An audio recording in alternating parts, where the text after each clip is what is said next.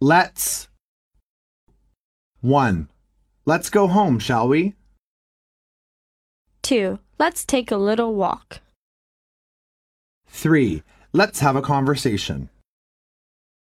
4. Let's get something to eat.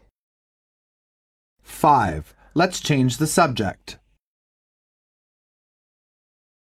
Dialogue 1.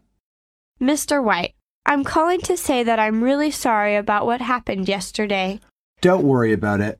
It could have happened to anyone, so you shouldn't blame yourself. I'm glad you feel that way. I've been worried sick about it. Well, let's just forget about it. Tomorrow it'll be as if nothing ever happened. Thanks for your understanding. I'll try to do better in the future.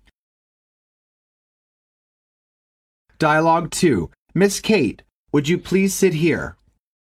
Thanks, Mr. Lee. It's very kind of you to invite me.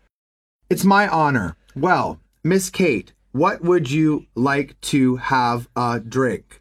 Beer or mayo tea? I think I will have the famous Mai Tai. I know it's the best liquor in the world. Yes, indeed, now, Miss Kate. Let's toast to the success of our corporation and your health.